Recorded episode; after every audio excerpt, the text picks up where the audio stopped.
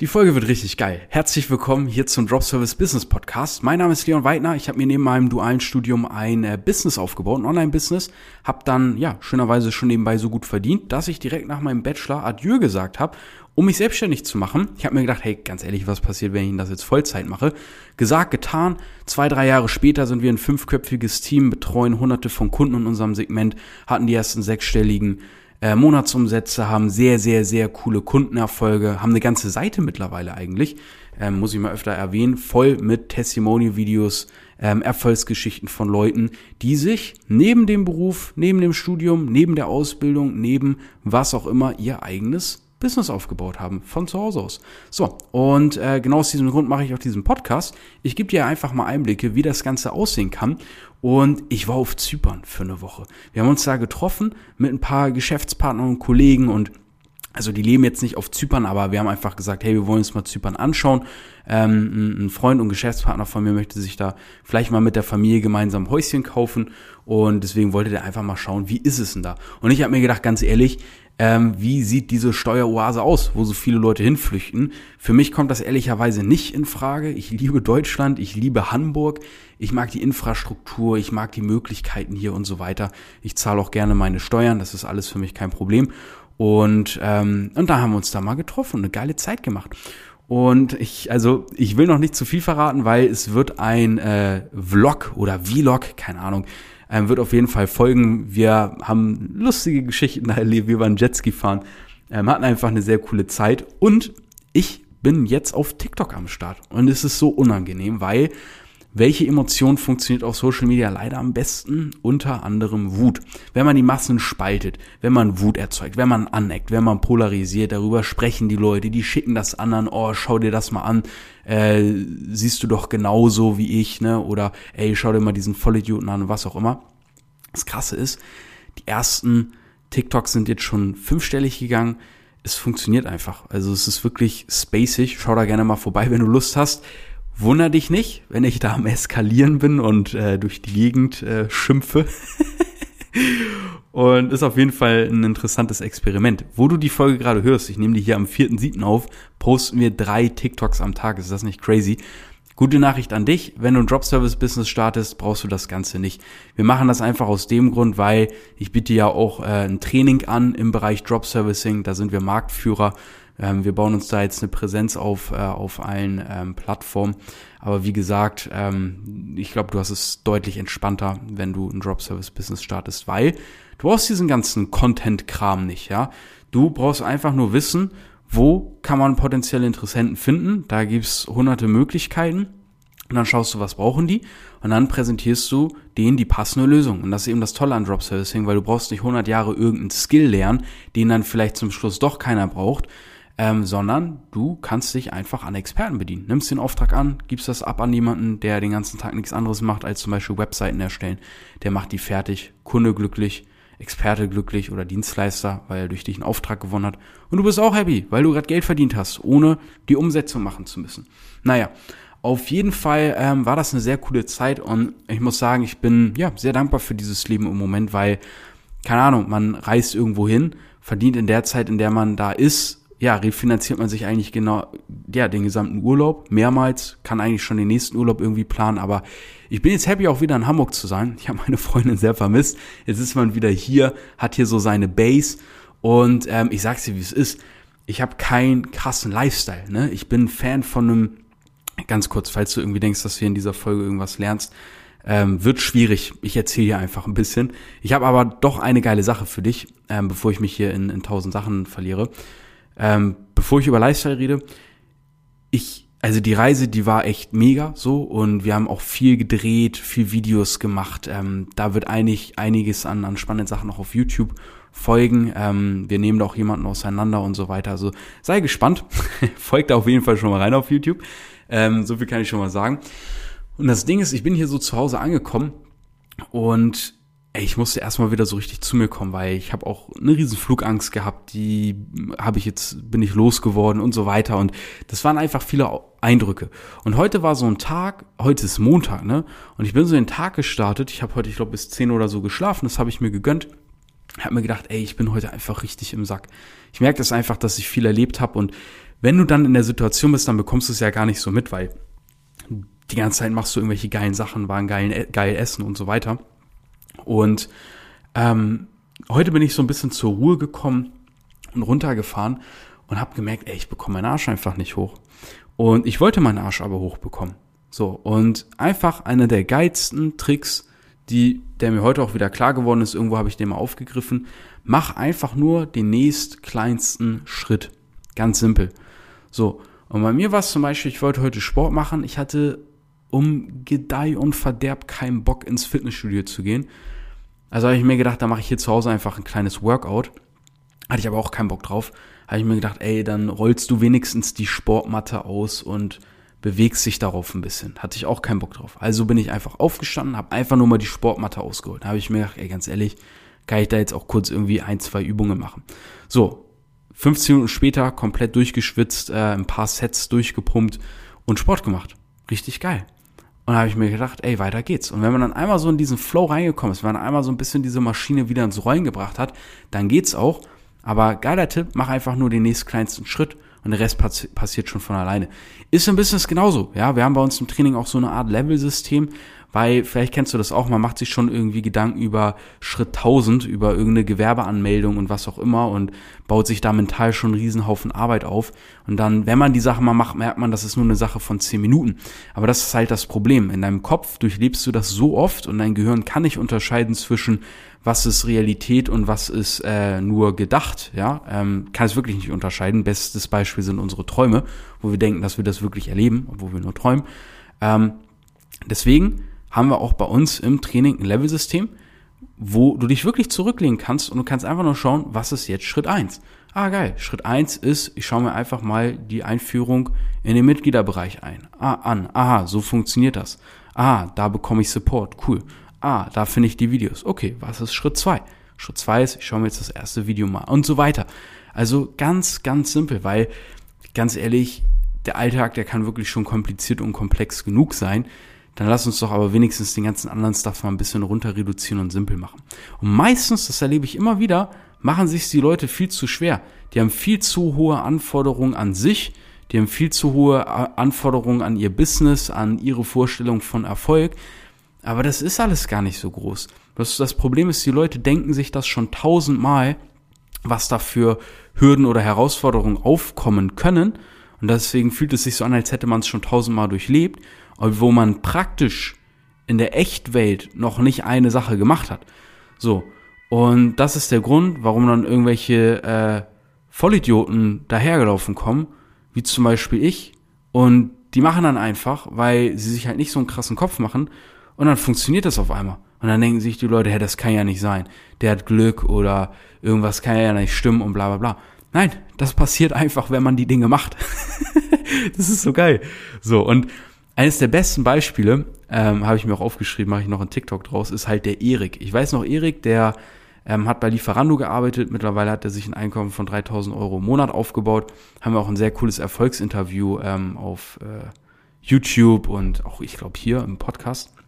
Und das Geile bei Erik ist, der hatte mir damals dann erzählt, also ich meinte so, ja, Erik, wie bist du denn vorgegangen? Ähm, hast du dir alle Videos angeschaut? Du hast ja auch voll Gas gegeben. Und er meinte, ey, Leon, ganz ehrlich, ich sag's dir, wie es ist ich habe mir nicht alle Videos angeguckt.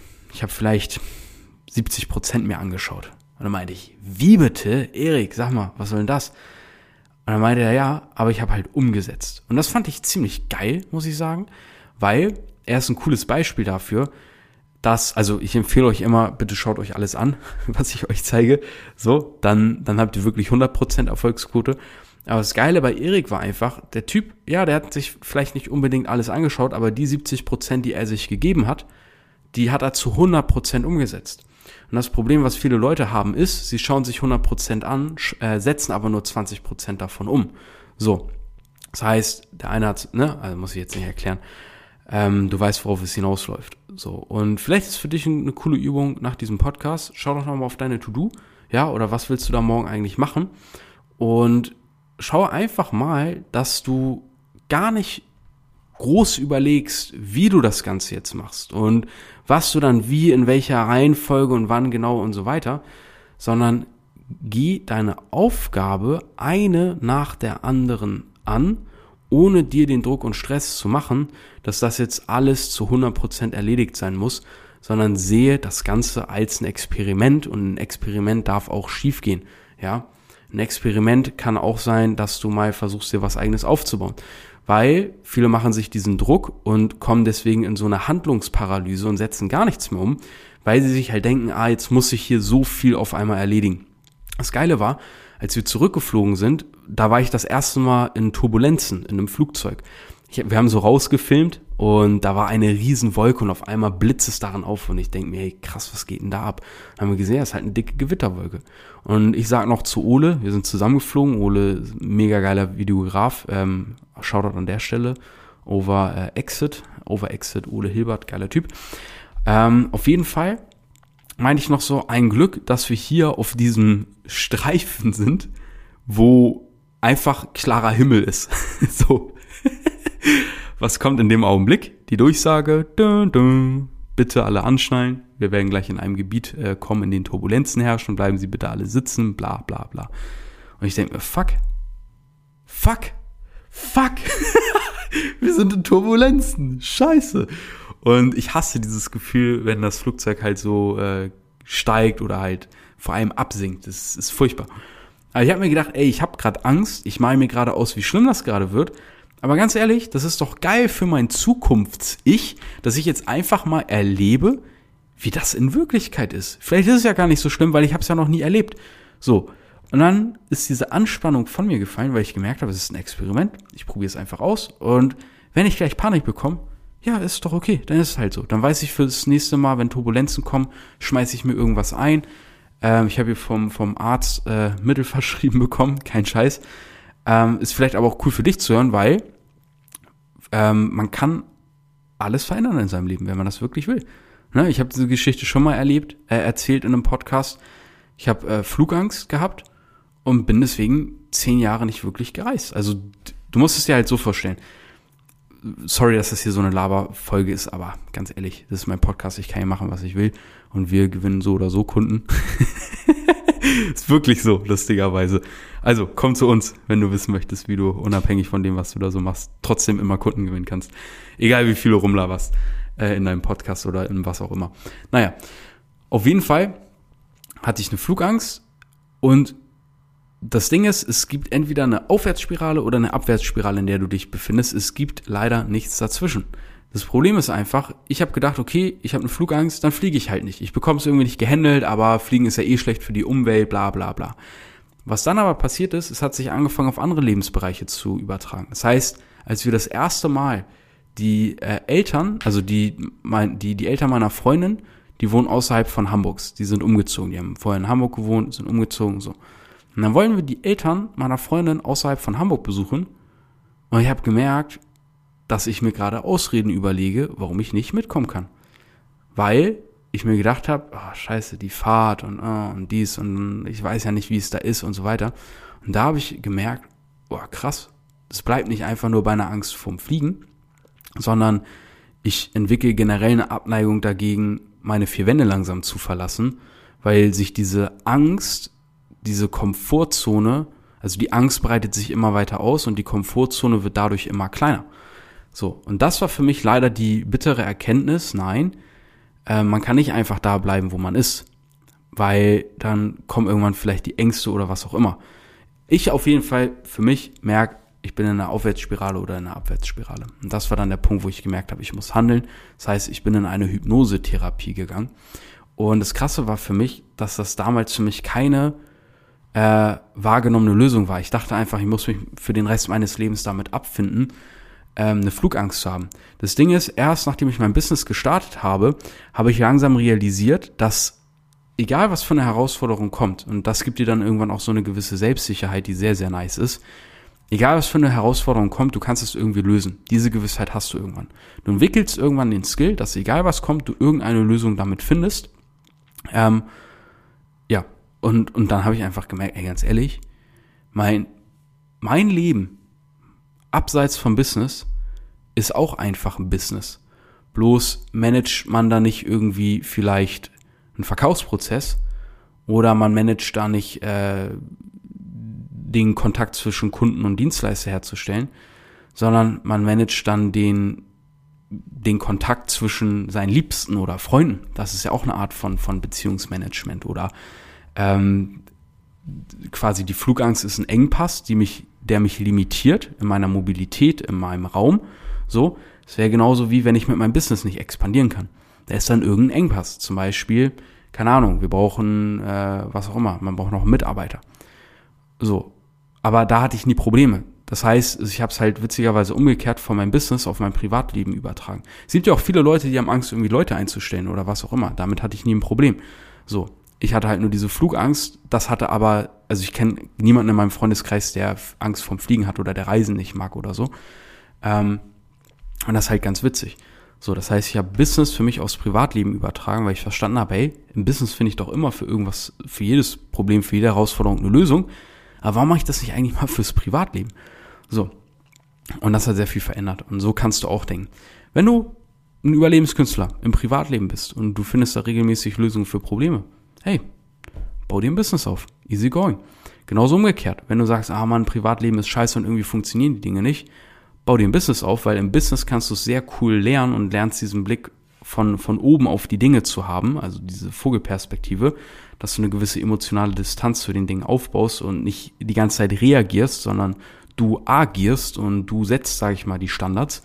So, weil das Ganze kannst du auch für dich dann wieder ins Privatleben übertragen. Ist eine wechselseitige Beziehung, wirklich.